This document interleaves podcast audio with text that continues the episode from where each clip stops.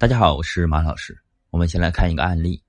依依呢是一个出了名的美女，当初老公追求她呢是下了一番功夫的。两个人在一起之后呢，老公也一直非常的宠她爱她，依依觉得自己很幸福。可是让依依没有想到的是，丈夫竟然出轨了。依依问丈夫：“为什么你会爱上那个第三者？难道第三者比自己年轻漂亮吗？”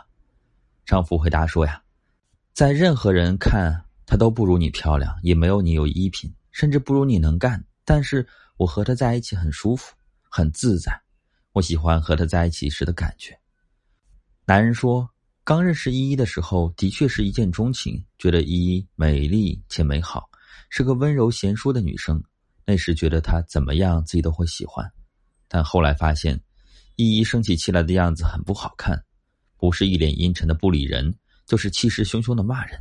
一不顺心就会发脾气，甚至摔东西，采取各种惩罚管控措施。男人感觉依依好像把自己当成了下属，甚至是敌人。和自己在一起呢，必须要占个上风。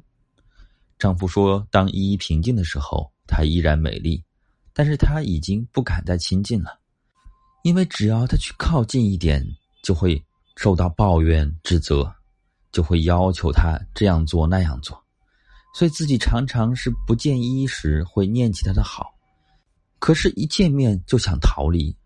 男人说：“依依觉得很绝望，他其实也觉得很绝望。这段婚姻两个人都失败了。依依的确是失败了。依依最失败的地方在于什么呢？依依最失败的地方就是她没有在关系的互动沟通中去呈现出自己最美的样子。”当她化妆的时候，她知道如何让自己美丽；但是当她沟通的时候，与爱人互动的时候，她不会去注意自己沟通时的样子，因为美丽，她没办法了解到最好的美其实是相由心生。当美丽和脆弱如果包裹上一层又一层的刺的时候，让人真的没办法好好的接近。我们很多人也是这样，以为沟通就好了，以为只要伴侣愿意沟通，所有的问题就能解决了。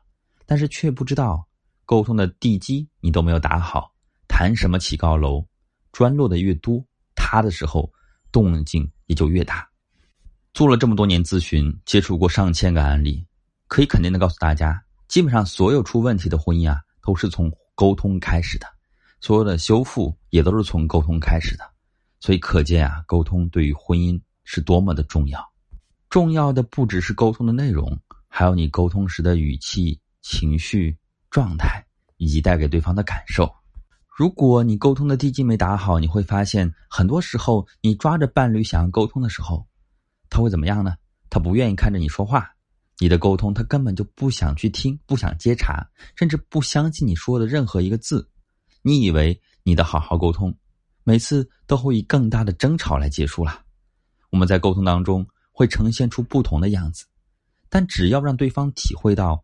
你的样子让他无法轻松、无法自在，让他体会到会有压力，那么我们的沟通啊，都会出现让人敬而远之的距离。